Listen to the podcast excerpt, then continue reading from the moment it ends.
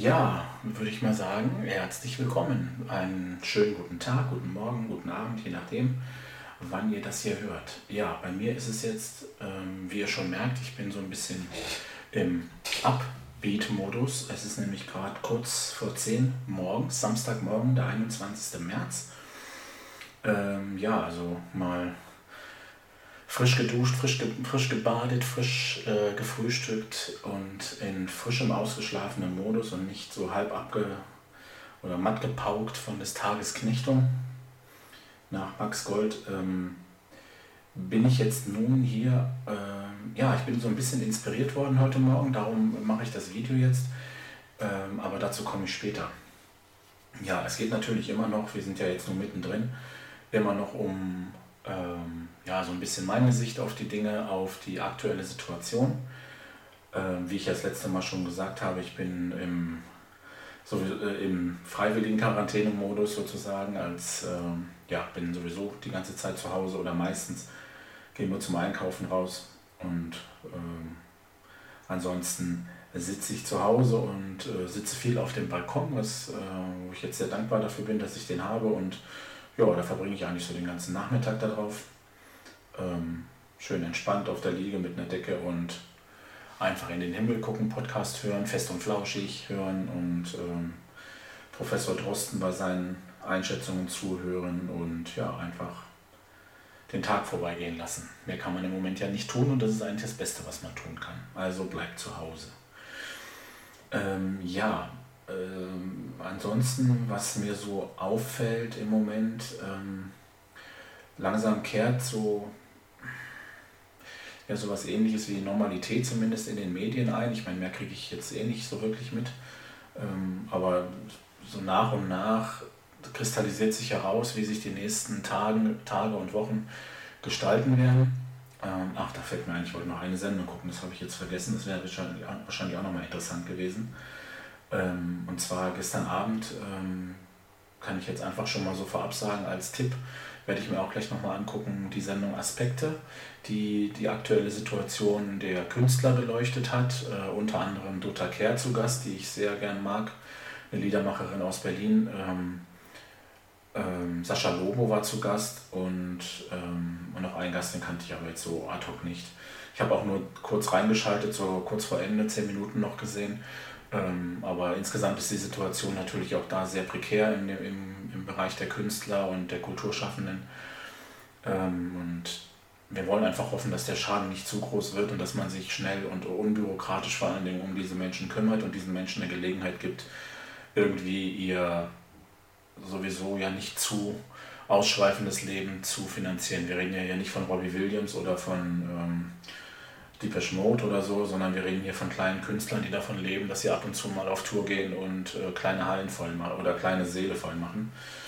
Und ähm, davon halt wirklich von der, mehr oder weniger von der Hand in den Mund leben und Theaterschaffende und alles Mögliche. Also das ist natürlich ähm, ja, ganz schön einschneidend im Moment für diese Menschen, die jetzt gar kein Einkommen haben. Jetzt gab es ja auch den einen Fall in, in der Schweiz beim FC Sion, glaube ich, wo der Fußballverein sämtliche Spieler entlassen hat.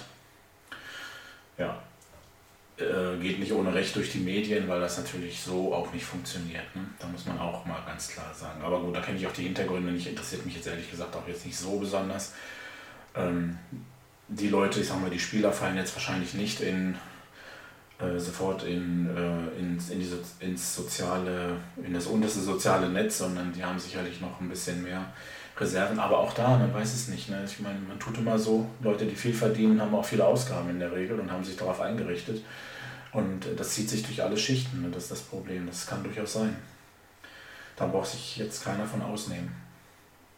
Oder, so, oder werden sich, werden, braucht man jetzt nicht per se eine Schicht oder eine Klasse von ausnehmen. Auch ein Chefarzt, oder gut, ein Chefarzt ist jetzt ein doofes Beispiel, aber auch ein, weiß ich nicht, ein Geschäftsführer oder so hat seine Ausgaben auf seinen, äh, auf seinen Lebensstil äh, angepasst und nicht alle davon haben riesen Rücklagen. Ja, das ist immer das Problem.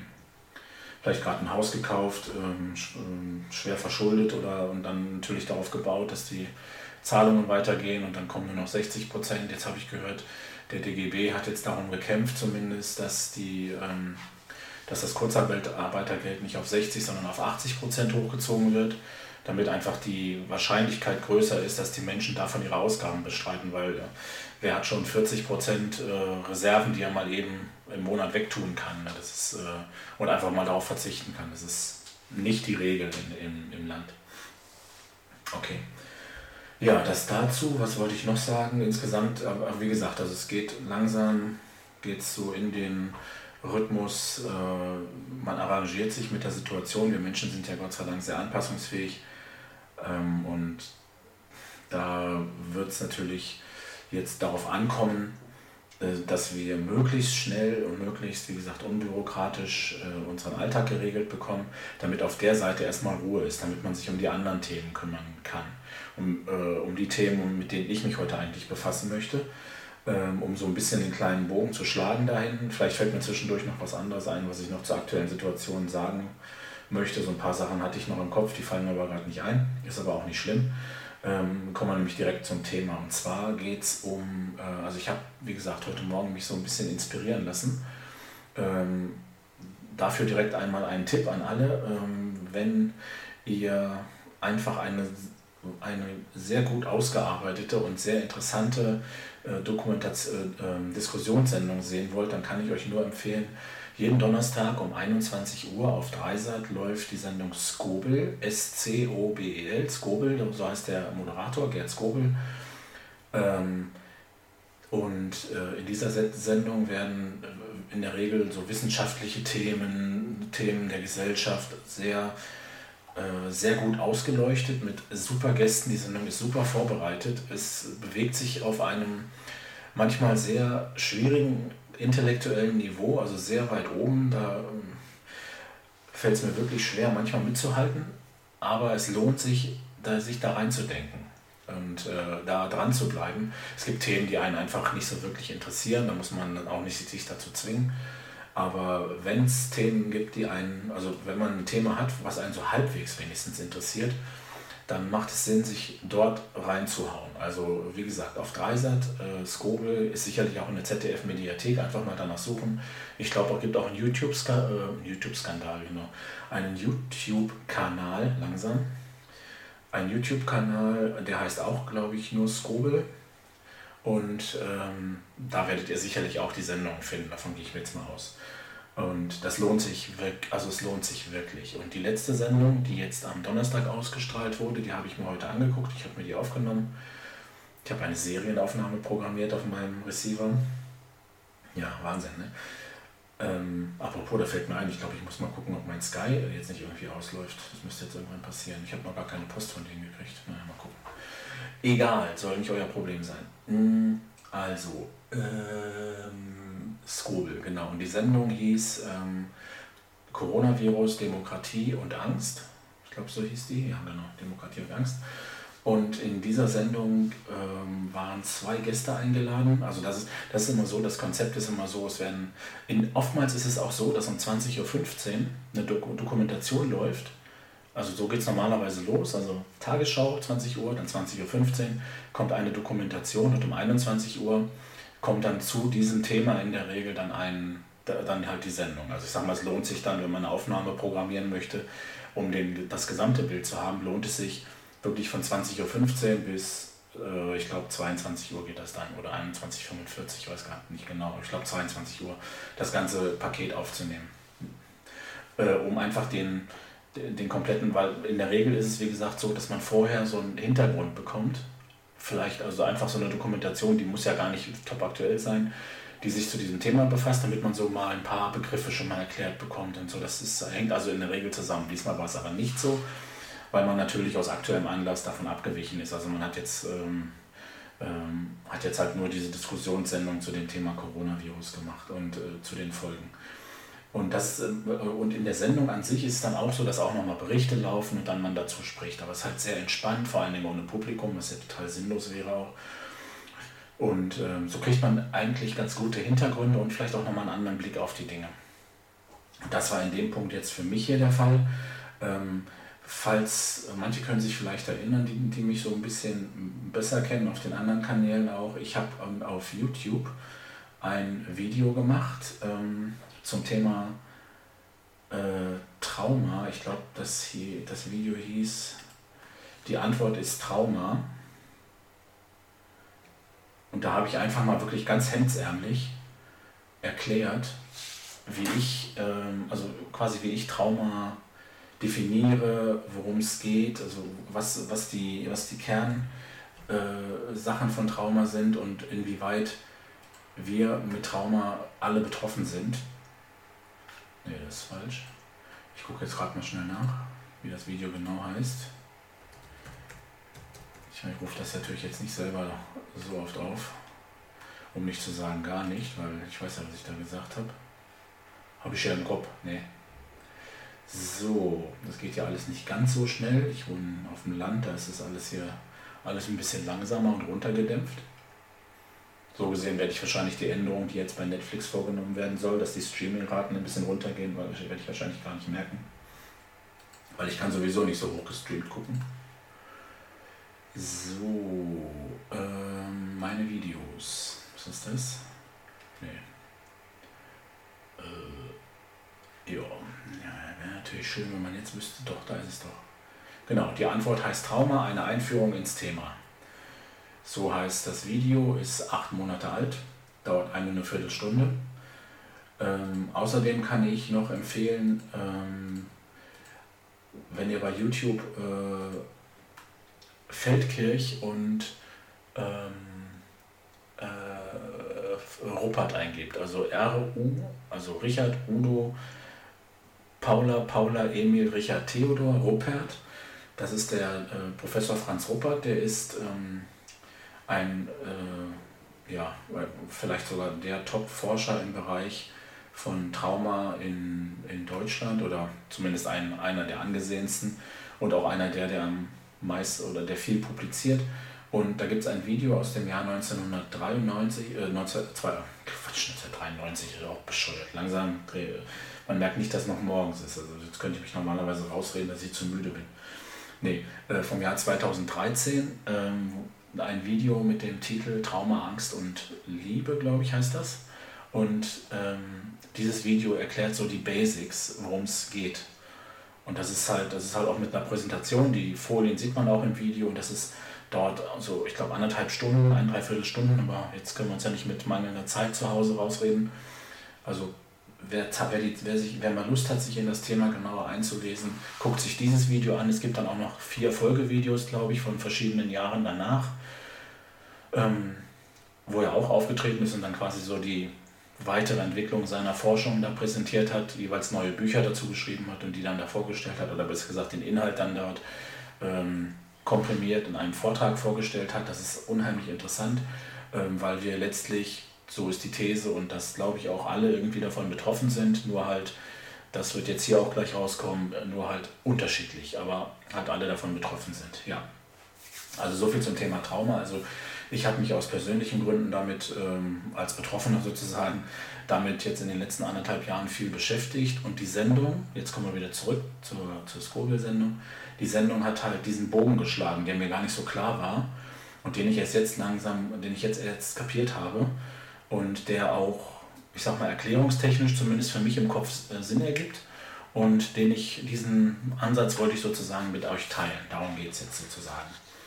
Also wir sind sozusagen jetzt in einer Corona, in dieser äh, Pandemiesituation, die ähm, erstmal, also als These würde man jetzt sagen, das ist sozusagen die These, die in der Sendung so ein bisschen vertreten würde, so würde ich sagen, und auch ähm, die ich auch gut anerkennen kann, nämlich die These, dass wir uns in, einem, in einer traumatischen Situation befinden. Und zwar wir alle, jeder Einzelne, ähm, und damit wir als Gesellschaft, weil letztlich die Gesellschaft sind, ist ja die Summe des Einzelnen und jeder Einzelne von uns wird im Moment mehr oder weniger traumatisiert.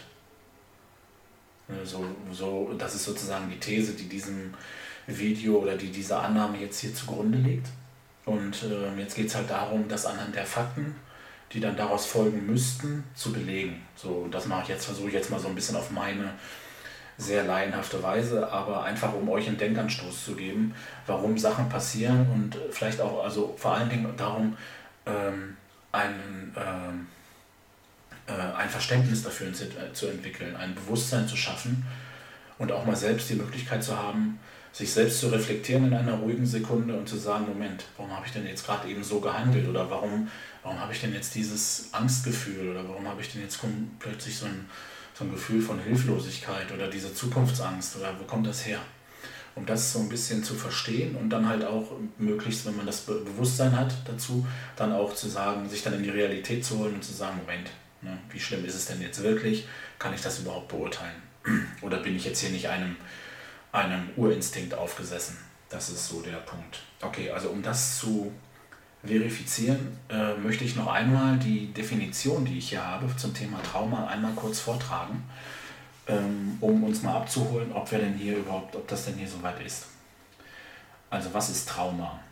Ähm, Trauma ist ein vitales Diskrepanzerlebnis zwischen bedrohlichen Situationsfaktoren und den individuellen Bewältigungsmöglichkeiten, das mit Gefühlen von Hilflosigkeit und schutzloser Preisgabe einhergeht und so eine dauerhafte Erschütterung von Selbst- und Weltverständnis bewirkt. Einfach mal so ein bisschen wirken lassen. Ich lese es nochmal vor. Und dann könnt ihr schon mal so ein bisschen versuchen, ob denn diese, ich sag mal, diese Schlüsselwörter auf die aktuelle Situation zutreffen. Also Trauma ist ein vitales Diskrepanzerlebnis zwischen bedrohlichen Situationsfaktoren, Pandemie, Virus, eingesperrt sein gegebenenfalls, Arbeit äh, verlieren, die Drohung, Drohung zu, also bedrohliche Situationsfaktoren, Wirtschaftskrise, verliere ich meinen Job und den individuellen Bewältigungsmöglichkeiten, also was kann ich selber tun, damit das nicht eintritt? Kann ich die Pandemie verhindern? Kann ich die Ausgangssperre verhindern? Kann ich verhindern, dass ich meinen Job verliere? Kann ich verhindern, dass ich in wirtschaftliche Bedrängnis komme? Kann ich verhindern, dass meine Familie in gesundheitlich, kann kann ich mich selber überhaupt gesundheitlich schützen? Das dürfen wir auch nicht vergessen, auch wenn das immer so runtergespielt wird. Also, und den individuellen Bewältigungsmöglichkeiten, das mit Gefühlen von Hilflosigkeit und schutzloser Preisgabe einhergeht, Hilflosigkeit. Also These wäre jetzt, ich kann das alles gar nicht wirklich steuern und schutzloser Preisgabe einhergeht und so eine dauerhafte Erschütterung von Selbst- und Weltverständnis bewirkt. Und diese, ich sag mal, an dieser dauerhaften Erschütterung, da bricht es sich sicherlich so ein bisschen, aber die ist in diesem Fall auch nicht notwendig, weil das kann überhaupt keiner sagen, wie dauerhaft diese Erschütterung, glaube ich, für uns ist. Aber wenn wir uns mal an diesen Schlüsselwörtern, äh, an den Schlüssel, Schlüsselwörter, Wört, mein Gott, Schlüsselworten festhalten. Bedrohliche Situationserleben, äh, Situations, äh, bedrohliche Situationsfaktoren, die also sind im Moment Pandemie, Virus, Krankheitsmöglichkeit, immer, das darf man, dürfen wir nicht vergessen. In Italien beispielsweise also überhaupt, es sterben nicht nur, ähm, nicht nur bestimmte Personengruppen, es kann jeden, jeden treffen. Nicht jeder weiß, ob er ein gutes äh, Immunsystem hat. Wer weiß das schon, ne? Wenn man sich nie untersuchen hat lassen. Darum ist es so ein bisschen Tanz auf der Rasierklinge. Trotzdem muss man natürlich immer bedenken, die meisten werden einen extrem milden Krankheitsverlauf haben. Aber Pandemie, ähm, der Virus, die, ähm, die, äh, die Möglichkeit krank zu werden, dann aber auch vor allen Dingen dann die wirtschaftlichen Faktoren, die einen natürlich sehr unmittelbar betreffen. Behalte ich meinen Job? Verliere ich meinen Job? Komme ich mit den Finanzen klar? Wie ist die, ja, wie ist die Situation? Wie lange wird die Situation so bleiben? Kann ich meine Miete bezahlen etc.? Dann, ähm, wie geht es meinem Arbeitgeber? Schafft er das? Kommt er durch die Krise? Verliere ich, mein, verliere, verliere ich sogar, verliere das vielleicht sogar die ganze Basis? All das. Ne? Und dann auch noch dazu kommt ja dann auch noch verstärkend als ähm, der, der Blick aufs Außen, weil es geht ja letztlich jedem so. Man hat niemanden, an dem man sich halten kann. Es gibt keine Autorität, die einem sagen kann, da geht's, das wird passieren und so wird es laufen. Es gibt niemanden, der das lenkt. Das ist einfach ein, das sind, das sind jetzt, wir sind jetzt sozusagen in einer Situation, in der das, was man früher oder was man nur auf in Rechenmustern berechnet, jetzt in der Realität zum Tragen kommt. Natürlich gab es schon Pandemien. Die letzte war ja, also ich sage mal jetzt weltweit war die letzte, die, ähm, ich glaube, die Schweinegrippe in, im äh, Anfang, also in 1918, 1920 so in dem Dreh, ähm, mit vielen Millionen Toten. Und ähm, ansonsten gibt es natürlich immer, gibt es auch mal regionale Epidemien, ähm, wie jetzt, also wie hm, die, die, äh, die Vogelgrippe und so, solche Sachen, die dann halt oftmals auch in Asien stattfinden, warum auch manche asiatische Länder im Moment einfach wesentlich besser darauf vorbereitet sind, weil die viel besser ausgearbeitete Pandemiepläne haben, die schon mehrfach den Realitätstest bestehen mussten und dadurch auch angepasst wurden und dadurch auch die, die, das Umgehen damit etwas anders ist als bei uns. Für, für uns ist das eine komplett neue Situation. Und wir haben eben bei uns die Situation, dass, dass es für alle neu ist und wir nicht wissen, wie, diese, wie, wie das weitergeht. Und die Sachen, die wir auf dem Papier ausgerechnet haben, oder die, nicht wir, also nicht ich, sondern die Wissenschaftler auf dem Papier ausgerechnet haben, wie denn Sachen passieren, was man tun muss, also die Pandemiepläne, die haben eigentlich in, der, in unserer freiheitlichen, komplett vernetzten, globalisierten First World hier in Europa, mit, äh, wo wir aus aller Welt die, die Güter abziehen, um uns ein tolles Leben zu machen, wo wir äh, andere Menschen in Asien für uns Hemden nähen lassen für zwei Euro, die kommen dann halt zu uns. Ne? Und so, so verbreitet sich halt alles. Und dadurch sind wir natürlich dafür, jetzt kommen sind quasi die Magneten, die alles anziehen, den ganzen Reichtum der Welt, äh, sind natürlich jetzt auch stark davon betroffen, weil sie halt auch das Virus dann mit anziehen. Und dadurch halt da auch, auch ein Magnet sind, auch im Negativen, so wie es vermeintlich im Positiven sind, weil man halt denkt, es würde einem alles zustehen. Und so steht uns jetzt leider auch das Virus zu. Also es gibt halt dafür jetzt keinen, also ich will jetzt gar nicht so sehr in die moralische Ecke gehen, das ist jetzt überhaupt nicht das Thema. Ähm, aber da, äh, da, es gibt, was ich sagen will, es gibt keinen Plan. Wir haben niemanden, keinen Lenker, an dem wir uns halten können. Und der Wunsch danach ist aber enorm. Das sieht man ja in den in, in, allen, in vielen Verhaltensweisen sieht man einfach, wie die Menschen sich nach einem Lenker oder nach einem Macher sehnen. Und äh, die Politik macht das in Deutschland, glaube glaub ich, schon ganz gut, dass sie besonnen, aber teilweise auch eben mit Machtworten reagieren. Dass es nicht bei allen ankommt, da kommen wir gleich drauf.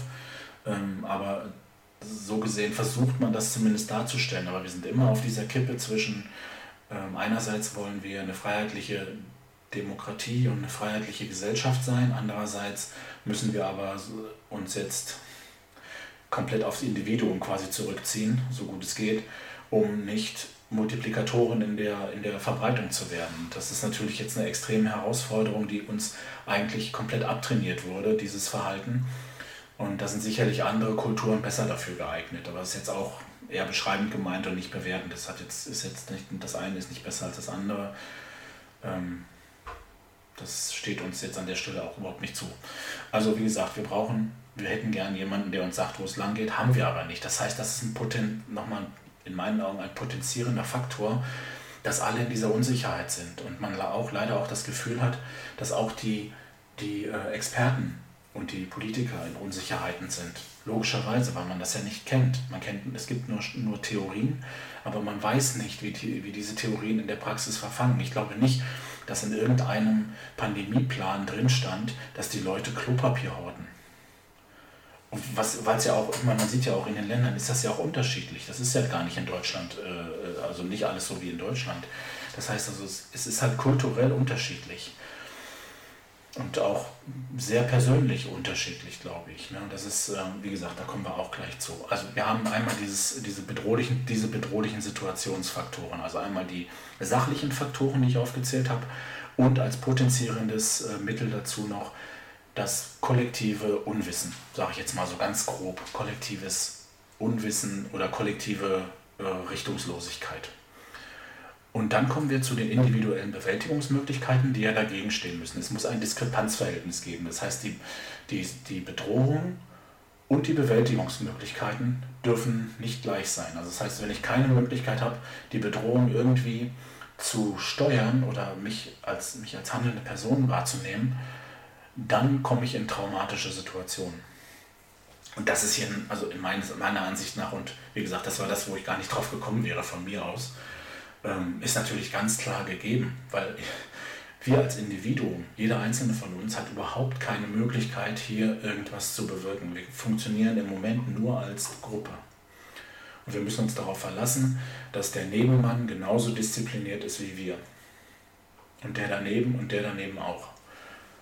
Und, ähm, aber wir selber als Person können sehr wenig tun. Wir können, also ich sage mal, man könnte zum Beispiel sagen, kann ich denn, kann ich zum Beispiel unheimlich viel zur Arbeit gehen oder viel arbeiten, um meinem, meiner, meiner Firma das, die Existenz zu sichern. Das geht vielleicht sogar in gewissen Maßen.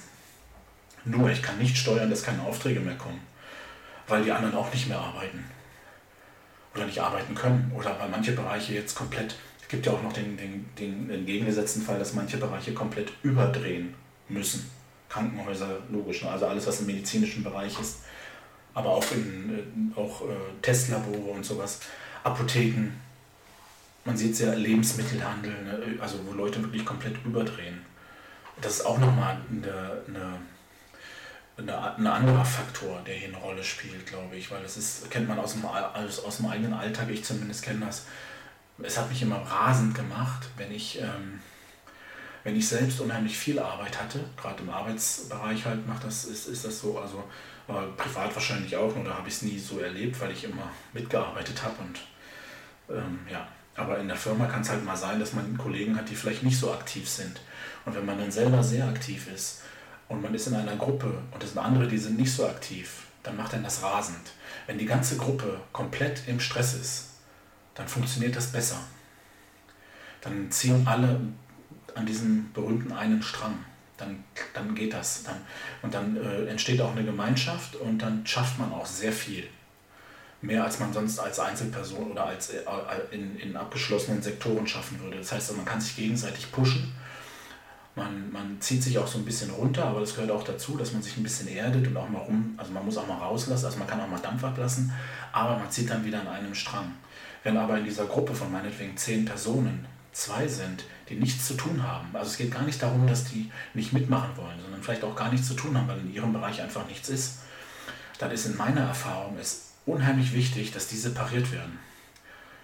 Also dass sie einfach ein, zumindest ein eigenes Büro bekommen und da die Tür abgeschlossen ist. Oder also, also zu ist, nicht abgeschlossen, aber zu ist.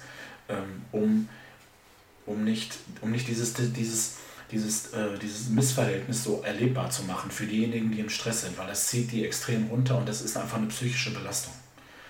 Ja, aber das kommt, das ist natürlich, kann hier auch nochmal ein Faktor sein, ne, dass wir, ich sag mal so, die Büro, die Sesselfurze aus dem Büro, die sind jetzt so ein bisschen, ja, die werden jetzt komplett eingedämmt und die Leute, die wirklich jetzt in diesem Moment relevante Tätigkeiten ausüben, das nimmt den anderen nichts weg. Also jeder, da muss man auch mal vorsichtig sein. Ne? Man tut so, als wäre jetzt, als wären das jetzt alles die relevanten Berufe, die jetzt gerade zählen, und die anderen sind so, sind so quasi einfach nur Beiwerk. Aber das stimmt ja nicht. In unserer Wirtschaft brauchen wir die ja alle.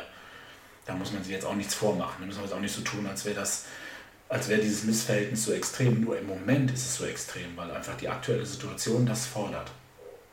Und dadurch kann es auch für die, ähm, für die Mitarbeiter in, wie gesagt, in den medizinischen Berufen, in, in, in, im Lebensmittel, kann das natürlich auch sehr frustrierend sein zu sehen, wenn dann irgendwie zu Hause sitzt der Partner, der, äh, hat, der hat Homeoffice und irgendwie hat aber auch nicht wirklich was zu tun, vielleicht in Kurzarbeit und man selber muss zur Arbeit und muss dort, sag ich mal, 190 Prozent geben und weiß nicht mehr, wo vorne und hinten ist und ist mit Situationen konfrontiert, die man sich nicht vorstellen kann. Ne? Mit langen Schlangen oder mit mit Pöbeleien oder mit äh, eben im medizinischen Bereich auch mit Situationen der Hilflosigkeit, wo man einfach die Menschen dann quasi sterben sieht, weil wir haben kein Mittel dagegen.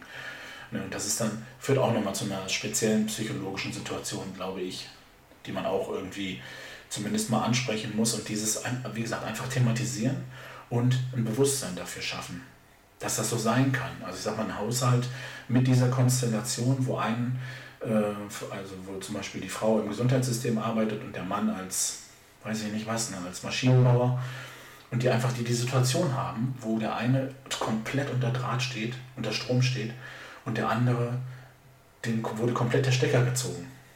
Dieses Missverhältnis wird dann führt zu, muss zu Spannungen führen, geht gar nicht anders.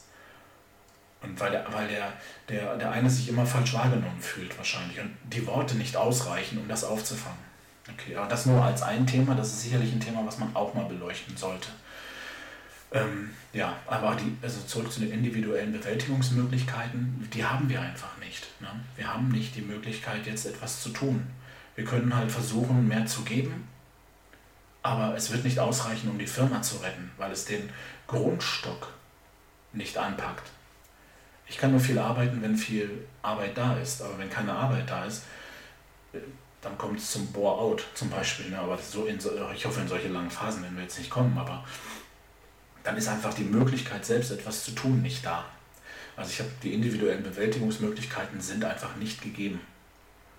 So würde ich jetzt sagen. Also wir haben, ähm, es gibt also es gibt halt diese zwei Aspekte, wenn wir uns auf die Krankheit äh, fokussieren, können wir sagen, wie ist die individuelle Bewältigungsmöglichkeit da?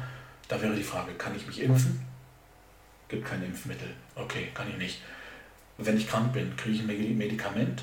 Es gibt kein Medikament. Also kriege ich auch nicht. Also bin ich im Zweifel, wenn es hart auf hart kommt, der Sache schutzlos ausgeliefert, mehr oder weniger. Es gibt Beatmung, Beatmungsgeräte, vielleicht genug, vielleicht aber auch nicht. Wenn wir uns unvernünftig verhalten, werden es nicht mehr genug sein. Ansonsten haben wir ein gutes, äh, hier in Deutschland zumindest ein sehr gutes Gesundheitssystem und es gäbe zumindest genug Beatmungssysteme. Nur am Ende werden die nicht verhindern, was im Zweifel kommt, weil der Arzt kann nur beatmen und mehr kann er nicht tun. Er kann nichts injizieren, er kann nichts geben. Das heißt also bezüglich der Krankheit sind unsere Bewältigungsmöglichkeiten sehr gering, aber da als Kontrapart natürlich die Wahrscheinlichkeit, dass wir einen milden Verlauf haben, ist natürlich sehr hoch. Liegt so bei, würde ich mal sagen, also man sagt ja immer so 80 Prozent ungefähr, vielleicht sogar noch mehr, dass es kaum Symptome gibt. Oder so in dem Dreh. Also auf jeden Fall ist die sehr hoch, wie auch immer die Prozentzahl da ist. Okay, und dann die zweite Situation, also wenn wir sagen, die Krankheit, da ist schon mal schlecht, das heißt, da sind wir schon mal in einer traumatischen Situation. Jetzt kommt noch die zweite Situation, nämlich die ähm, persönliche äh, oder die, ja, die, das, also ich würde es mal jetzt sagen, das Einsperren, die Isolation, die, ähm, das, das Aussperren aus dem Arbeitsleben Zweifel, ähm, wo ähm, wo ja im Zweifel, also wo, wo, im Zweifel meine komplette oder die komplette Existenz dran hängen kann, ähm, da kann ich auch, da kann man auch wenig tun, ne, als Einzelner, wenn man jetzt sich selbst sieht.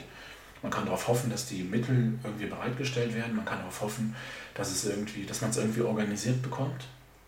Aber es gibt dafür keine Garantie. Und da ist natürlich wichtig, dass man schnell Fakten bekommt, damit man was hat, wo man sich halt dran halten kann. Wenigstens eine Säule, wo man sagen kann, okay, ich breche hier nicht komplett zusammen es bleibt irgendwie, ich kann es irgendwie aufrechterhalten, das System. Das ist, äh, denke ich, wichtig.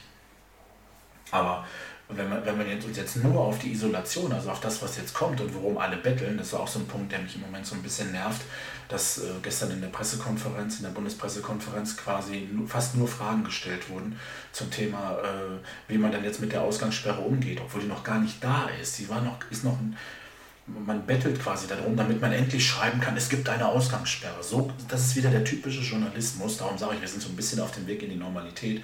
Wieder der typische fatalistische Journalismus, wir brauchen jetzt unbedingt die Ausgangssperre. Anstatt man sich damit beschäftigt, anstatt die Journalisten auch sich dann ihrer, ihrer, ihrer, ihrer, Antwort, ihrer Verantwortung nachkommen und die Leute informieren und überzeugen, macht es doch so. Nein, dann fokussiert man sich sofort auf das nächste drastischere Mittel. Gibt es ja in Italien auch, also können wir das doch hier auch machen, ist doch nicht so schlimm. Klar kann man das machen, nur ist natürlich wieder eine Verschärfung und wir kommen weg, weiter weg von unseren Grundprinzipien, Demokratie, freiheitliche gesellschaftliche Grundordnung, davon bewegen wir uns weiter weg. Und das wird einfach so auf dem Opfer des, auf dem Altar des, äh, des, der, der Klickzahlen und der, des, des äh, Sensationsjournalismus wird das geopfert. Also das war gestern kaum auszuhalten, sich das anzugucken, diese, diese Pressekonferenz. Wie geht man denn jetzt damit um? Was ist denn der Unterschied zwischen den verschiedenen Ausgangs, was ist denn eine Ausgangssperre, eine Ausgangsbeschränkung? Sagen Sie uns einmal, was ist denn das überhaupt? Die wollen, ich verstehe schon den Ansatz, das ist mir schon klar, die wollen natürlich im Voraus informieren, was könnte auf euch zukommen. Nur so wird ja dann nicht argumentiert, weil es wird ja in die Richtung argumentiert, das kommt auf jeden Fall. Da fehlt die Distanzierung dazu. Und dann reden wir auch nicht davon, das kommt in drei Wochen, sondern das kommt morgen. Und heute ist Samstag, das wird morgen wahrscheinlich kommen. Vielleicht, ich hoffe nicht, aber so wie, so wie so, so wie die Politik fast gedrängt wird, auch von, also von diesen Nachfragen der Medien und wie so ein Druck erzeugt wird darauf und auch von der Bevölkerung, da ist das ja auch da. Aber anstatt die Medien da mal kritisch hinterfragen und sagen, wo kommt das denn her? Und da sind wir wieder bei dem Thema hier, von dem ich hier rede. Wo kommt das denn her?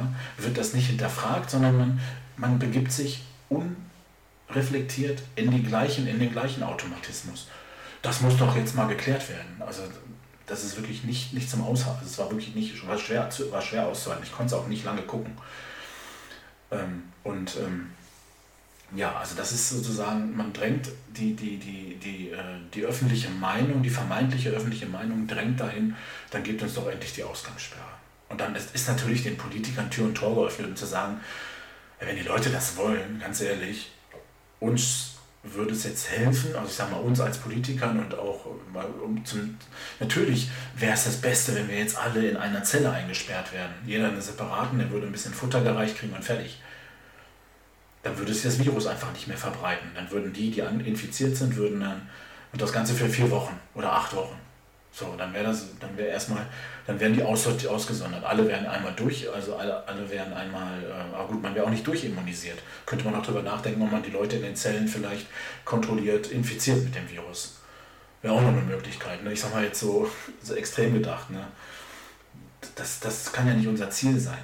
Unser Ziel muss ja sein, halt diese, die berühmte Kurve abzuflachen. Das heißt, möglichst wenig Kontakte zu haben und damit die berühmten Punkte aus dem, aus dem Modell der Washington Post, quasi, wenn das, also wenn ihr es noch nicht gesehen habt, gebt einfach mal ein Corona Washington Post, dann seht ihr das. Gibt so verschiedene Modelle, wo man dann sieht, da sind so Punkte und dann sieht man, wie die sich infizieren. Graue Punkte, rote Punkte, blaue Punkte. Rot ist für äh, infiziert, grau ist für noch nicht infiziert und blau ist für infiziert und damit immun. Und dann sieht man so, wie, wie so in den verschiedenen Konstellationen äh, sich, die, sich die Ausbreitung also quasi wie die, wie die, in welche Kurven die dann zunimmt. Und da sieht man halt genau die Problematik, warum es notwendig ist, jetzt Abstand zu halten und möglichst die, die Ausbreitung zu verhindern. Das heißt, gar nicht in den Kontakt zu kommen. Ja, ähm, also das ist halt so diese Ausgang, die, die Ausgangssperre, wenn wir jetzt die als, ne, wir nehmen die nicht als gegeben, wir nehmen die aktuelle Situation. Ich will mich auch nicht auf diesen Fakt einlassen. Wir nehmen die aktuelle Situation, die ja heißt, bleib bitte zu Hause auch nochmal von mir der Appell, bleibt bitte zu Hause, so gut es geht. Geht in, geht in kleinen Gruppen in, in der Familie raus, aber nicht, um dann mit den Nachbarn zu schnacken. Ne, das ist einfach, ist einfach jetzt nicht die Zeit. Man muss einfach mal sagen, es ist nicht die Zeit. Und wenn wir uns an dieses, aber daran, an, das sieht man ja schon, wie schwer uns das fällt. Das ist einfach nicht unsere, unsere Lebensweise. Aber das wird uns aufoktroyiert von draußen. Und das ist auch eine Form der Traumatisierung, ne? weil wir werden quasi in unserem, wir werden in unserer Freiheit begrenzt und zwar stark begrenzt. Ich kann nicht mal eben ins Kaffee gehen, wenn nicht mal eben Kakaochen trinken oder so, sondern ich muss zu Hause bleiben oder zum Einkaufen gehen oder vielleicht einen Spaziergang machen, aber alleine. Also kann ich mit drei, vier Leuten da rumlaufen und mal schön entspannt beim äh, abends beim Griechen sitzen und mal schön schnacken, mal so für eine Stunde oder für zwei geht, ist im Moment einfach nicht die Zeit dafür. Aber es beschränkt uns. Ist auch wieder eine Situation, wo, wo wir von außen gezwungen werden, uns anders zu verhalten. Das heißt, wir stoßen gegen Wände. Und in diesem Fall gegen eine moralische Wand, nämlich die Wand, mich dagegen, obwohl, es, obwohl ich weiß, dass es der Allgemeinheit schadet, trotzdem dagegen vorzugehen. Also sind wir auch hier, würde ich jetzt sagen, als These, um wieder den Kreis zu schließen, endlich, ne, ich habe schon wieder so viel, zu viel gelabert, den Kreis zu schließen, die These, die aktuelle, dass die aktuelle Situation traumatisch ist, glaube ich, kann damit durchaus getroffen werden. Ich sehe durchaus die, die, die Fälle ähm, hier als eingetreten an. Ähm, das mit, und dann kommt nochmal kurz auf die De Definition, das mit Gefühlen von Hilflosigkeit und schutzloser Preisgabe einhergeht. Das sieht man, also habe ich ja schon in den Bewältigungsmöglichkeiten schon angesprochen, dass es eben dass man einfach wirklich hilflos und schutzlos dieser Situation mehr oder weniger ausgeliefert ist und das Einzige, was man selber tun kann, ist, sich, sich selbst zu beschränken. Äh, und so eine dauerhafte Erschütterung von Selbst- und Weltverständnis bewirkt, dauerhaft können wir jetzt noch nicht sagen. Das ähm, hängt auch ein bisschen von den individuellen von der individuellen Resilienz ab, also von der Widerstandsfähigkeit ab, wie gut kann ich damit umgehen oder wie schlecht kann ich damit umgehen.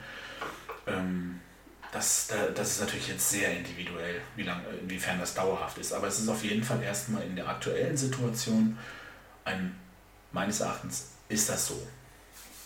Also, dass wir eine traumatische Situation haben. Ähm, okay. Und damit, ähm, das, und das ist sozusagen das, wo dann, also das war auch die These, die man in der Sendung, in der Skobel-Sendung aufge, aufgegriffen hat. Da war eine, ähm, äh, also eine sehr, also eine Frau, die halt sich sehr gut mit Trauma und mit diesen Themen auskennt als Psychotherapeutin, ähm, damit gearbeitet hat und auch sehr, also es kam wirklich, das war sehr interessant, was sie dazu zu sagen hatte. Das war wirklich sehr spannend. Und ähm, da kam halt die, die, also im Prinzip, jetzt, jetzt kommen wir zum Fakt, jetzt, im, also quasi um die Brücke zu schlagen, warum erzähle ich den ganzen Quatsch überhaupt? Ähm, warum gehen die Leute raus und kaufen Klopapier? Äh, warum gehen die jungen Leute raus und setzen sich äh, bewusst einer Sache aus, wo sie wo jetzt kann ja keiner sagen, er wüsste nicht, worum es geht. Wenn die Leute angesprochen werden auf der Straße, sieht man ja auch in den, in den, in den, äh, in den Berichten im Fernsehen, dann wird die Leute wissen ja alle, worum es geht. Die Leute wissen ja alle, die Leute kennen in der Regel alle die Gefahren, die kennen, die wissen alles. Also zumindest grob. Die wissen zumindest die groben Sachen. Die wissen, dass man sich die Pfoten waschen soll. Die wissen, die kennen irgendwie die Sache mit dem Mundschutz, der ja nichts bringt. Zumindest also nicht in der Form, wie der hier ange teilweise angewendet wird. Und die wissen, die wissen, dass sie nicht rausgehen dürfen. Das weiß einfach jeder. Also nicht, niemand macht das da habe ich ja gar nichts von mitbekommen. Das geht überhaupt nicht. Das heißt, die Leute handeln ja bewusst. Also das heißt, warum gehen die Leute raus und machen das? Warum kaufen die Leute Hamster ohne Ende, obwohl sie gar kein Futter für Hamster haben?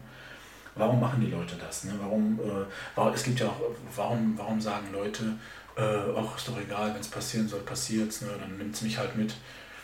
Ähm, und da, ist, da, da sind wir wieder in der, in der, im Traumamodus.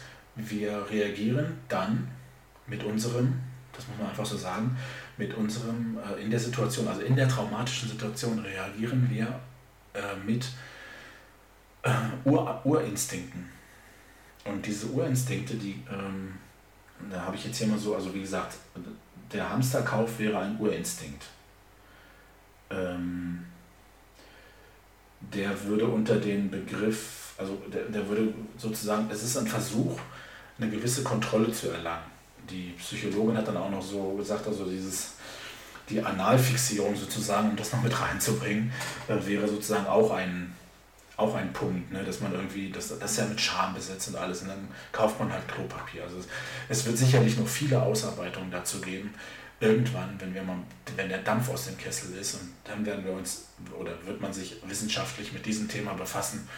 Und ich denke, dass diese, diese Situation jetzt auch viel Aufschluss geben kann über uns als Gesellschaft, wo wir stehen, wie wir zueinander stehen, was wir sind.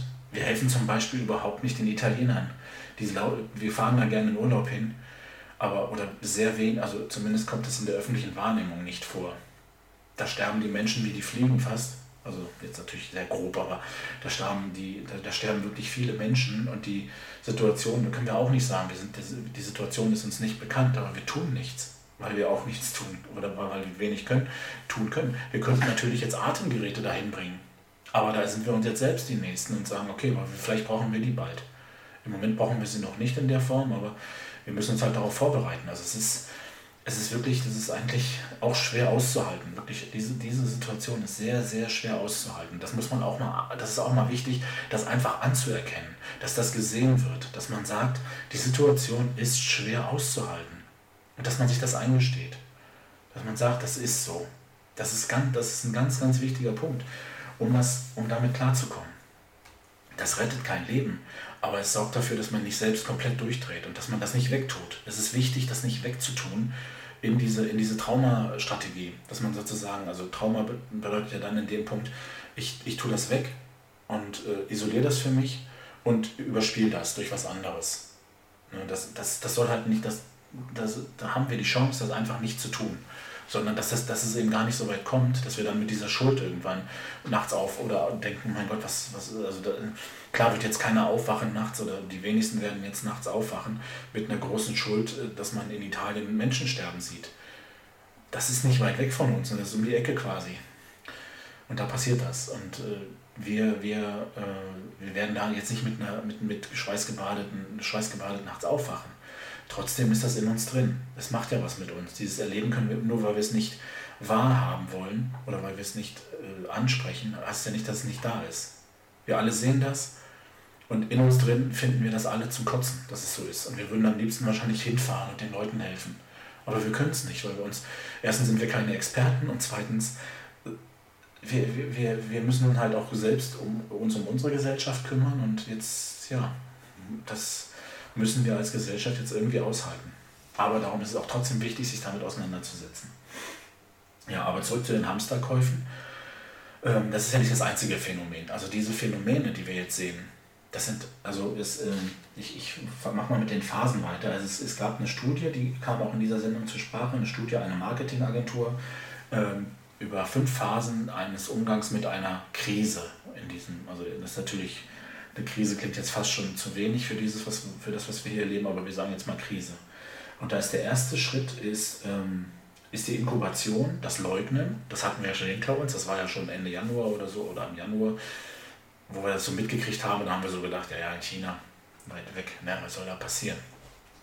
Jetzt sehen wir, dass das Virus im Januar wahrscheinlich vielleicht durch Urlauber oder durch, durch wirtschaftliche Beziehungen halt auch schon in, in Italien zu, da war im, im Januar. Das heißt, Italien war ungefähr drei Wochen vor uns dran. Und das sehen wir jetzt. Und das ist immer das, was immer gesagt wird. Ne? Warum, warum sind die Todeszahlen in Deutschland so niedrig? Italien ist einfach schon drei Wochen weiter als wir wenn wir die, die Zahlen von, von heute mit den Zahlen in Italien von vor drei Wochen vergleichen, werden wir vielleicht eine, irgendeine Kongruenz feststellen. Vielleicht nicht, nicht also ist sehr exponentielles Verhalten. Das heißt also, es läuft ja nicht linear ab. Das heißt also, wir müssten im Prinzip dann äh, exponentiell die Zahlen zurückrechnen. Aber ist jetzt auch nicht das, darum geht es ja gar nicht. Ne? Aber im Prinzip, wir sind einfach noch nicht so weit. Und es ist ja auch nicht zwangsläufig, dass bei uns die gleichen Fallzahlen eintreten, weil die Italiener Ende Januar komplett ungeschützt in die Situation gelaufen sind und auch Anfang Februar noch ungeschützt in der Situation waren. Und irgendwann ist das dann gekippt. Da war dann der Punkt erreicht, wo das Gesundheitssystem am Anschlag war und irgendwann man gemerkt, oh Gott, mein Gott, wir sind ja schon, wir sind schon so tief drin, jetzt können wir schon kaum noch was tun. Und bei uns ist es halt anders, der Verlauf bei uns ist anders. Wir haben es viel früher erkannt, glücklicherweise ähm, haben dann, man hätte vielleicht den Karneval absagen können, das ist klar, im Nachhinein ist man schlauer, wenn man den Karneval abgesagt hätte, wäre es wahrscheinlich nicht zu, diesen, äh, zu, diesen, zu dieser Masseninfektion in, in Nordrhein-Westfalen jetzt gekommen, wo, wir, wo es ja immer noch am meisten Infizierte gibt. Äh, wir haben in Bayern Fälle, das ist auch eine sehr exponent, sehr, sehr hoch, und in Baden-Württemberg auch viele Fallzahlen. Äh, das hätte man vielleicht irgendwie noch regulieren können, aber im Nachhinein ist man natürlich in dem Fall sowieso immer schlauer. Aber wir, wir sind halt einfach noch nicht so weit in, der, in, der, in, dem, äh, in dem Ablauf. Ne? Und die Italiener sind einfach schon viel weiter. Die sind schon viel tiefer drin in der Krise. Vielleicht auch schon weiter raus, dann auch, vielleicht ist es ja auch so wie in China. Ne? Ich meine, man weiß das nicht. Alle sagen oder die Experten sagen, dass es eher mit Vorsicht zu genießen ist, was da passiert. Vielleicht kommen die Italiener bald über den Berg und äh, in, in drei Wochen hat sich die Lage in Italien vielleicht entspannt. Man kann sich das jetzt kaum vorstellen, aber man konnte sich auch nicht vorstellen, dass vor einem Monat nicht vorstellen, in welcher Situation wir jetzt sind. Aber insgesamt, also nochmal zurück zu den, äh, zu, den, zu den Reaktionen. Also wir sind jetzt im, in der Inkubationszeit, wenn wir jetzt mal uns, wir beschränken uns jetzt einfach mal auf Deutschland, ne? um das nicht ganz so kompliziert zu machen und nicht immer so abzuschweifen. Ich beschränke mich jetzt mal auf Deutschland. Also die Inkubationszeit, die haben wir hinter uns. Das heißt, es ist das Leugnen ähm, und dann kommt auch so ein Schock. Und dieser Schock, also ist quasi so ein Übergang dann von der Inkubation in den Punkt 2, in die Panik und in das Agieren. Panik und Agieren ist sozusagen der, der Teil, ähm, also Inkubation ist sozusagen das, wo das Trauma entsteht, wo also die, die Situation sich, sich, äh, sich erhärtet und man, man, man, man in, diese, in, in die Situation kommt, okay, ich muss jetzt was tun. Dann kommt es zum Agieren. Das ist dann der Punkt 2 in, in den fünf Phasen. Agieren und Panik. Und das ist dann das, wo die, äh, wo, wo, das, wo die Urinstinkte, die primitiven Reaktionen kommen. Und da gibt es verschiedene Gruppen. Äh, das ist jetzt das, was ich mir so quasi zurechtgebastelt habe. Es gibt die einen, die mit äh, Fatalismus reagieren. Ähm, dass, äh, äh, dass das halt, ähm, dass man sagt, es geht sowieso alles den Bach runter und dann in dieser, äh, dann vielleicht in dieser, in dieser Konstellation ähm, versuchen, ja, für sich irgendwie eine Re Relativierung hinzubekommen. Und dann zu sagen, ja, ich, ich, ich, ich äh, das wird schon irgendwie gut werden. Und aus, da, daraus würde ich, dass er damit zusammenhängt sozusagen, das ist ein Begriff, den die Frau auch benutzt hat in der Sendung, äh, der Begriff der Grandiosität. Und da würde ich jetzt die, ähm, die Rebellion quasi einschließen in, diese, in diesen Bereich. Also Fatalismus, Grandiosität, Rebellion. Ähm, das heißt, Rebellion wäre in dem Fall, ich gehe raus und ich sage, das ist mir doch egal, ich lasse mir doch die Freiheit nicht nehmen. Ich, äh, ich, ich mache doch, ich mache einfach weiter wie bisher, was soll mir schon passieren? Eine Grandiosität, was soll mir schon passieren? Ne? Das ist, ist nicht mein, mein Thema. Das, äh, das, das, hier kommt nirgendwo das Wort Solidarität vor. Es geht niemals um den anderen. Wir sind im Primitiven. Das heißt, es geht erstmal nicht um die Herde, sondern um mich. Ich, für mich, pff, mir ist das egal ich hoffe das schon, irgendwie wird schon irgendwie hängen. Ich, mir wird doch nichts passieren. Ich habe doch, ich habe hab selten Erkältung, passt schon, ne? wird, schon wird schon klappen. Ähm, dann ähm, äh, gibt es halt daraus, also ich sag mal, so, äh, so, äh, so eine primitive Reaktion die sind eben auch die Hamsterkäufe, diese Panik und der Wunsch ins Agieren zu kommen. Das heißt, ich habe Panik, ich kann es nicht steuern, ich mache jetzt was. Was mache ich? Ich kaufe einfach viel, damit ich einfach da fühle ich mich besser. Wenn ich zu Hause den Schrank aufmache und ich habe 20, ähm, 20 Suppendosen da stehen, weiß ich, ich komme erstmal 20 Tage über die Runden. Und habe Brot und alles mögliche. Ich, hab, also ich kaufe halt wie ein Hamster und schließe mich ein für den Winterschlaf. Ne? Das ist auch eine primitive Reaktion, die ja nichts mit der Realität zu tun hat. Wenn man sachlich guckt, ne? die Lebensmittelketten sind äh, also die, die Lieferketten sind gesichert, teilweise steigen da die, steigt, steigt dann die Bundeswehr im Zweifel mit ein. Das wird gesichert bleiben. Natürlich werden wir uns vielleicht auch an lange Schlangen gewöhnen müssen, wenn die, wenn die Supermärkte die, ähm, die Zugangsbeschränkungen haben. Aber ich komme rein, ich nehme die Sachen und gehe wieder raus. Fertig. Und jeder nur ein Paket von allem. Und dann kann ich in, in, in, in einer Woche wieder hingehen und kaufe wieder ein. Ne? Also man muss, man muss sich jetzt auch nicht groß einschränken. Ich meine, wir, das sind First World Problems, wirklich. Ne? Wir müssen uns nicht groß einschränken. Wir müssen nur besonnen handeln. Das ist alles das, was von uns erwartet wird. Aber das ist halt auch eine, so eine, äh, so eine ähm, äh, primitive Reaktion, um äh, eine Handlungsfähigkeit, eine vermeintliche Handlungsfähigkeit wiederherzustellen, dass man sagt, ich kaufe halt viel ein. Auch wenn mir das meine Miete nicht bezahlt. Im Gegenteil, ne, kostet sogar noch mehr Geld. Ähm, und es bringt mir meinen Arbeitsplatz nicht. Oder es erhält mir meinen Arbeitsplatz nicht. Aber ich habe wenigstens was getan. Ich habe eine gewisse äh, Reaktion gezeigt. Ähm, so, und dann als nächst, die nächste Phase, die dann jetzt kommt, ist die Isolation und die Depression. Ähm, und ich meine, Isolation ist jetzt auch eher, hat jetzt nichts damit zu tun, dass ich, nicht in jeder Krise werden die Menschen eingesperrt. Ne? Aber Isolation heißt, ist ja eigentlich der Rückzug. Das heißt, dass man in sich selbst zurückgeht. Ne? Man kennt das ja, wenn man selbst eine Krise hat, sag ich mal, oder irgendwie gerade nicht weiß, also wenn man jetzt so wirkliche existenzbedrohende Krisen hat, wenn man zum Beispiel seine Arbeit verloren hat, ist, ja, ist man ja auch nicht so unbedingt scharf darauf, jetzt ähm, rauszugehen. Es gibt gewisse Phasen, wo das dann so ist, aber es gibt auch Phasen dann, wo man sagt, ich möchte, muss mich zurückziehen, ich tue mir einfach selber leid ne, und äh, irgendwie ist alles scheiße und die ganze Welt ist gegen mich. Ne. Das ist halt die Isolation, Depression dann auch, also äh, auch geht dann damit einher.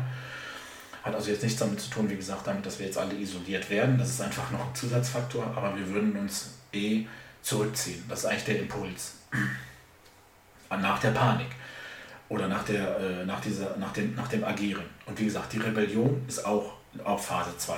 Panik, agieren. Ich agiere, ich agiere mit Fatalismus, Urinstinkt, ich, was soll mir passieren?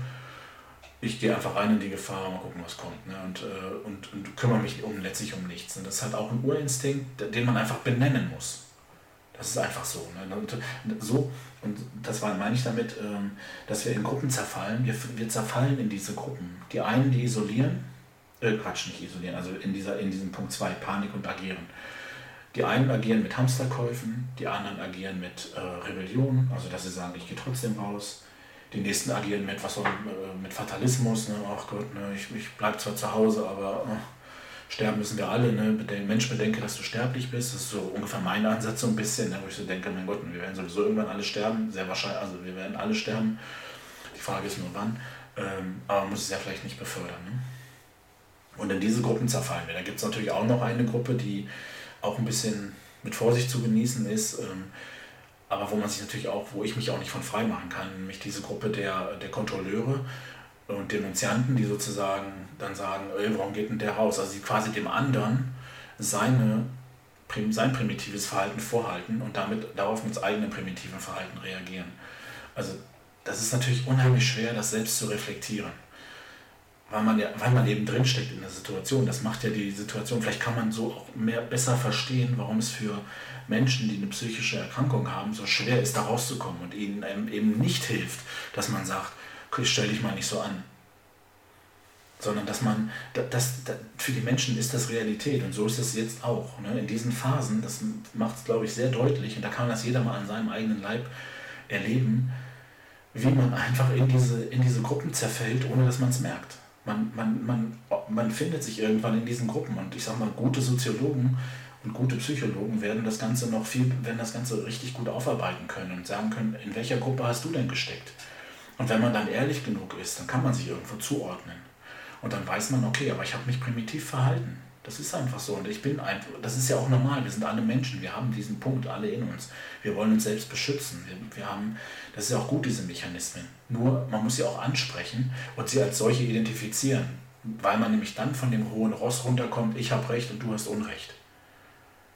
Das ist nämlich dieses, da, darum geht es ja letztlich, ne? dass, dass, dass, dass irgendjemand, dass jeder für sich meint, er hat Recht.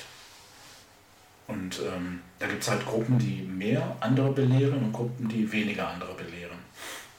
Und die halt diese, diese Sachen durchsetzen wollen. Und natürlich gibt es auch, es gibt natürlich immer auch sachliche Argumente, die für oder gegen eine Aktion sprechen. Ich sag mal, diese rebellische Handlung, also rauszugehen, ist jetzt einfach nicht besonders schlau. Und da, das, das hat ja auch nichts mit Intelligenz zu tun. Das sieht man ja, ne? ich meine, da laufen Studenten rum, die haben die sollten alle in der Lage sein, eine Zeitung zu lesen und werden das wahrscheinlich auch tun, aber ziehen halt andere Schlüsse daraus. Aufgrund ihrer, auch aufgrund der, der, Jugendlich, der Jugendlichkeit oder der, der, der, ja auch nicht alle jugendlich, wenn man Mitte 20 ist. Aber halt dieser, dieser, die haben halt diese Phase noch in sich, diese rebellische Phase, nee, ich bin dagegen, ich mache das nicht. Warum nicht? Genau deshalb. Weil du mich fragst, warum ich es nicht machen will. Deshalb mache ich es extra, extra für dich. Ist auch eine, ist halt so ein ist extrem primitives Verhalten. Wenn man sich das vor Augen führt, ist das einfach so und ist völlig irrational. Aber darum geht es ja auch nicht. In der Panik und in der agieren Phase sind wir nicht mehr rational. Da sind wir irrational und jeder auf seine Weise. Und der eine mehr und der andere weniger. Und das ist auch der Punkt. Ne? Das meinte ich vorhin. Wir, wir, wir, sind so, wir sind in der Individualität halt so unterschiedlich, dass jeder gewisse Abstufungen hat. Und das, das ist halt das, warum manche Leute zum Psychologen gehen müssen und andere damit klarkommen. Die einen haben eine gute Resilienz und können das alles gut ertragen und andere haben, eine ganz, haben nicht so gute, gute Resilienz aus verschiedenen, vielleicht auch biografischen Gründen und können das nicht so gut ertragen. Ne? Das ist so unterschiedlich ist das. Aber es geht auch nicht darum, jetzt hier zu definieren, was gut oder was schlecht ist, was richtig ist, was falsch ist, sondern es geht darum, das zu adressieren, das anzusprechen und darüber sich Gedanken zu machen, jeder für sich zu überlegen, warum habe ich so gehandelt, warum habe ich das gemacht, warum habe ich den da angesprochen, dem gesagt, warum, du darfst ja nicht auf der Wiese sitzen. Oder andere Punkte, ne? warum, warum regt mich das so auf, dass die Leute da im Supermarkt nicht, nicht, nicht den Abstand halten können? Oder warum finde ich es ab, warum ist es abartig, dass, äh, oder warum gibt es Leute, das würde ich jetzt gar nicht mal andersrum in Frage stellen, sondern warum gibt es Leute, die andere Menschen anhusten? Das ist das, ich meine, das ist, das ist ja das ist ja mega, also das ist ja mega unentwickeltes Verhalten. Ne? Da muss man sich die Frage stellen, ob diese Leute berechtigt sind dazu, eine Wahlkarte auszufüllen. Und all diese Fragen wird man sicherlich irgendwann auch mal ein bisschen besser aufgearbeitet und auch mal stellen. Ne? Aber das ist natürlich jetzt gerade für Wissenschaftler auch eine spannende Zeit, muss man einfach auch sagen. Okay, also verlassen wir mal wieder nochmal zurück zu den Phasen. Also Panik und Agieren ist im Moment die Phase, in der wir jetzt sind. Und wir, wir, wir gehen langsam über in die Phase Isolation und Depression. Das ist das, was ich meinte. Langsam geht es zu, zur Normalität. Das heißt, wir kommen aus dieser Panik raus. Ich denke, wir werden, sag ich mal, in einer Woche oder so, wird sich keiner mehr über Klopapier oder sowas unterhalten. Das kann ich mir nicht vorstellen, weil es einfach nachlassen wird. Weil die Leute merken, okay, es ist genug da. Und dann das dann auch von der, dann ist dann kommt dann die Schwarmintelligenz, die dann sagt, jetzt lass mal gut sein, ne? jetzt ist mal gut. Wir haben jetzt, ihr habt jetzt alle und jetzt haben wir die Lager leer gekauft und jetzt kommt wieder der Nachschub und jetzt ist auch mal gut. Ne? Jetzt braucht ihr jetzt nicht nochmal fünfmal Packungen kaufen. insgesamt ist natürlich normal, dass die Läden leerer sind, weil die Leute äh, einfach jetzt alle bewusster und mehr einkaufen, was sie ja eigentlich auch sollen. Nicht aus dem Grund, ähm, weil sie jetzt besonders hamstern, sondern einfach aus dem Grund, damit sie nicht so oft gehen müssen. Ich zum Beispiel bin jemand, der eigentlich immer versucht, irgendwie jeden Tag äh, rauszugehen zum Einkaufen, irgendwie zum Einkaufen mal zu gehen. Also habe ich gemacht.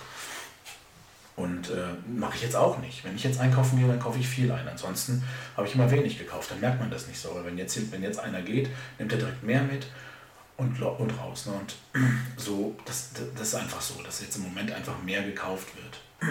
Und mehr auch gegebenenfalls auf Vorrat. Und ein bisschen mehr auf Vorrat ist ja auch okay. Ja, also jetzt kommen wir sozusagen in die Phase Isolation und Depression. Da muss man auch mal gucken, wie sich das auswirkt. Das wird, jetzt eine ganz, das wird jetzt eine ganz spannende Frage. Und da möchte ich auf einen Punkt kommen, den ich sehr interessant finde und der mir heute, ähm, auch heute Morgen dann nach der Sendung eingefallen ist. Und zwar geht es da um den Punkt der, der Kinder zu Hause. Die Kinder, die zu Hause sind.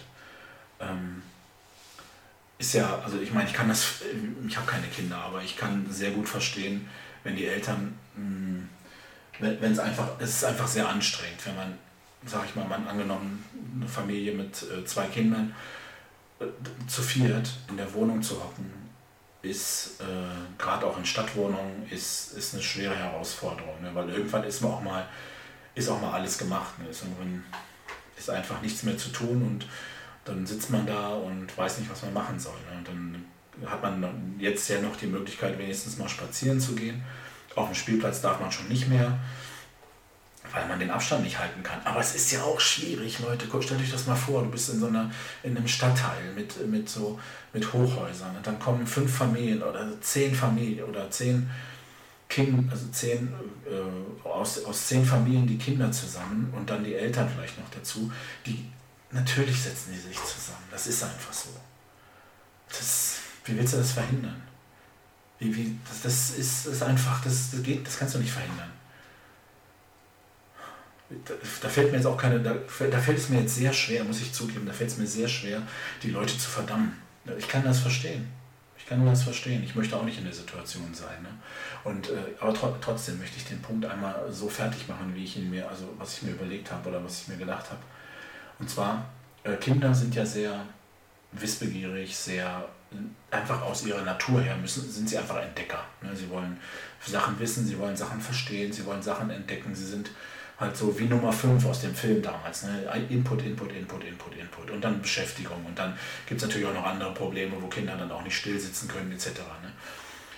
Ähm, aber man muss hier, würde ich jetzt sagen, auch mal ganz klar adressieren, solange die Kinder kommen und nerven, ich sage es ich jetzt mal mit diesem negativen Begriff, und nerven und einfach an den Nerven sägen, ist es gut. Schlimm wird es dann, das ist, finde ich, ganz wichtig, wenn die Kinder nicht mehr kommen. Wenn die Kinder sich zurückziehen. Denn dann sind die Kinder erstmal, ich benutze jetzt mal diesen harten Begriff, gebrochen. Weil sie dann merken, hier ist was, was schlimmer ist, was tiefer geht. Und dann wird es dann wird's gefährlich. Dann wird es gefährlich für die Kinder. Weil das dann entstehen, ähm, dann entstehen äh, Verhaltensweisen, die im Zweifel sich verfestigen können. Und dann sind wir bei langfristigen Folgen, ganz ehrlich. Und da ist es halt wichtig, das richtige Maß zu finden und dem Kind, ich sag mal, dem Kind seine, seine Kindlichkeit nicht vorzuwerfen. Natürlich kann, also natürlich ist es so, dass das Kind dann nervt und anstrengend ist und aber man muss halt irgendwie gucken, und da sind jetzt andere, sind jetzt Soziologen, glaube ich, gefragt oder, oder Pädagogen gefragt, wie kann ich richtig damit umgehen, um dem Kind eben nicht seine Kindlichkeit zu nehmen und ihm nicht zu signalisieren, geh weg, lass mich in Ruhe. Das ist ganz, ganz, ganz wichtig, glaube ich, jetzt in der Situation auf die Kinder aufzupassen, denn die müssen mit diesem gegebenenfalls eintretenden Trauma am längsten leben. Und die haben am wenigsten Reflexionsfähigkeit dazu. Also das können sie irgendwann verstehen und da muss man sich gegebenenfalls dann später auch nochmal drum kümmern. Aber jetzt im Moment ist es wichtig, diese, diese Situation auch für sich selber klar zu haben. Zu wissen, wie gesagt, ich halt, finde es sehr wichtig, wenn das Kind kommt und nervt, ist alles noch gut. Ist alles noch im grünen Bereich. Wenn das Kind nicht mehr kommt oder selten kommt, wenn das Kind seltener kommt, ist es gelb. Und wenn das Kind nicht mehr kommt, ist es rot. Und dann ist es Zeit, auf das Kind zuzugehen und das Kind zu animieren. Nerv mich. Und dem Kind auch ein bisschen vielleicht auch bewusst zu sagen, pass auf, ich habe vielleicht manchmal nicht richtig reagiert oder ich bin vielleicht manchmal ein bisschen gestresst oder es ist im Moment ein bisschen schwierig, weil es für mich schwierig ist, dem Kind versuchen, das zu erklären, auf kindliche Weise, aber nicht das Kind ohne Erklärung abblitzen zu lassen und zu sagen, oh Gott sei Dank, jetzt nervt die Plage nicht mehr.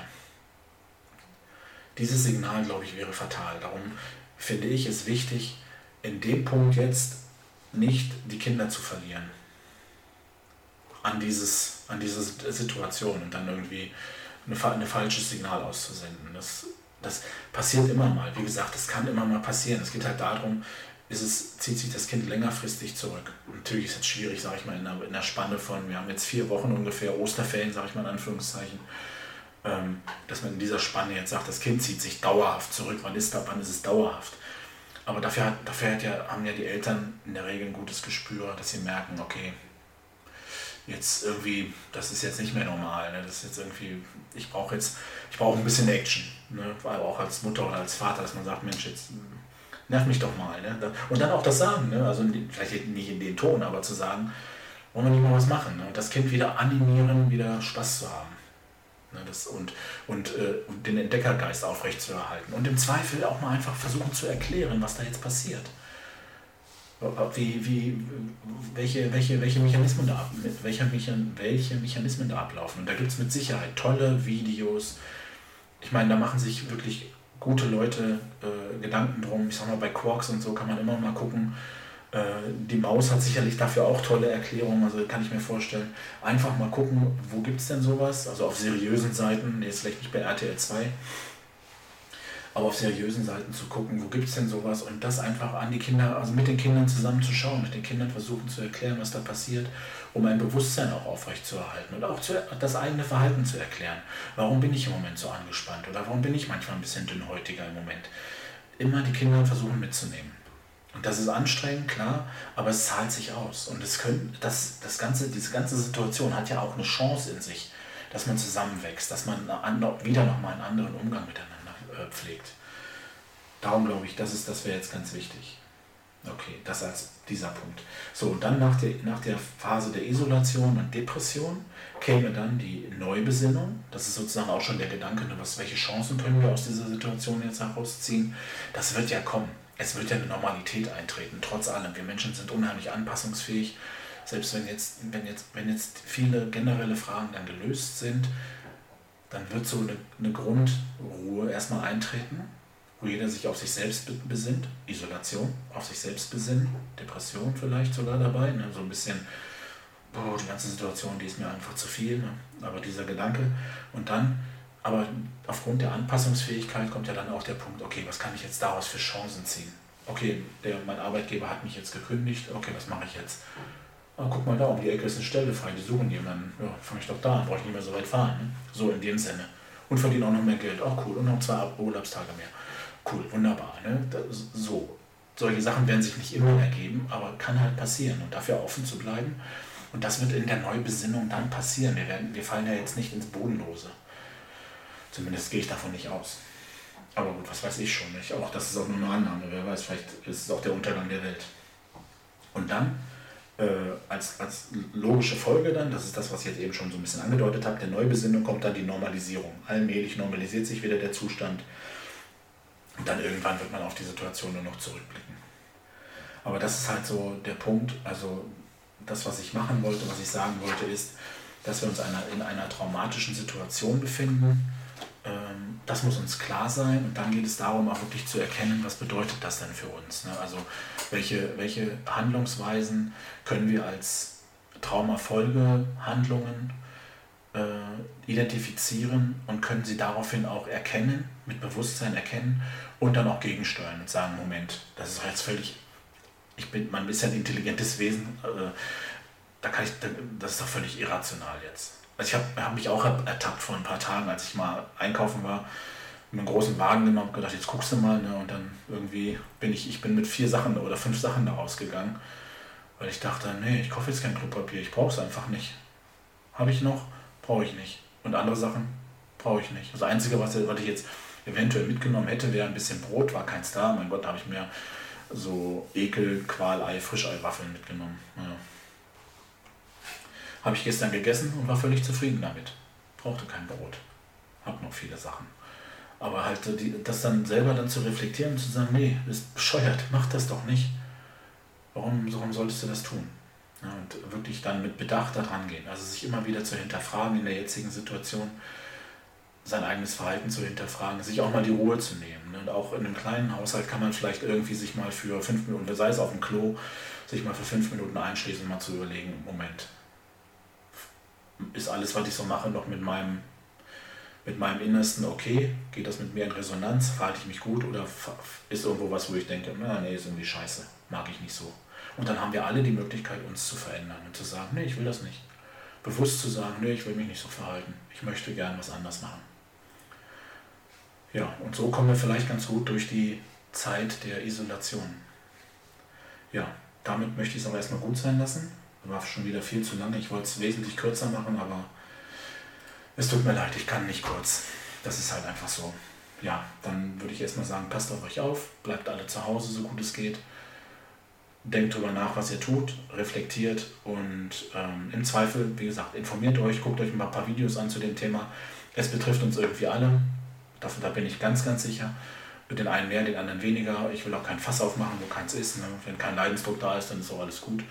Und guckt, was mit euch, das ist halt wichtig bei diesen Themen, das ist was, was, wir, was, was man lernen kann und was unheimlich ein guter, also ein unheimlich guter ähm, äh, Indikator ist für einen selbst. Und zwar was mit einem, was das, mein Therapeut sagt immer, was mit einem in Resonanz geht. Also wo man ein Gefühl hat, ja, das, das fühlt sich für mich stimmig an. Und das, das ist was, was man, das kann man üben und das ist so dieses altbekannte Bauchgefühl, aber es geht ein Stück weit darüber hinaus, weil es auch ein bisschen den Kopf mit einbezieht, also das Kopf- und Bauchgefühl zusammen und dann zu gucken, fühlt sich das für mich als Person stimmig an. Und das ist natürlich wichtig, dass man in dem Moment auch bei sich ist, ne? dass man nicht irgendwie in völliger, äh, völliger Panik irgendwie vor sich hin irrlichtert. Das ist nicht der Moment, irgendwelche solche Fragen zu beantworten. Dafür muss man sich Ruhe nehmen. Ruhe nehmen, vielleicht auch mal irgendwann irgendwie ein warmes Getränk dazu sich ein bisschen ruhige Musik anmachen und einfach mal den Moment runterkommen. Und sei es nur für eine Viertelstunde mal runterkommen und mal in sich gehen und durchatmen, einatmen, ausatmen lernen, langsam atmen. Das, das, das sind Sachen, die funktionieren. Ich habe es nur glauben wollen, aber es funktioniert. Macht es einfach, übt es einfach mal. Es lohnt sich, wirklich. Okay, dann würde ich sagen, das war es erstmal und ich wünsche euch alles Gute und wir hören uns bald wieder, wie ihr seht. Geht alles doch schneller als gedacht. Passt auf euch auf.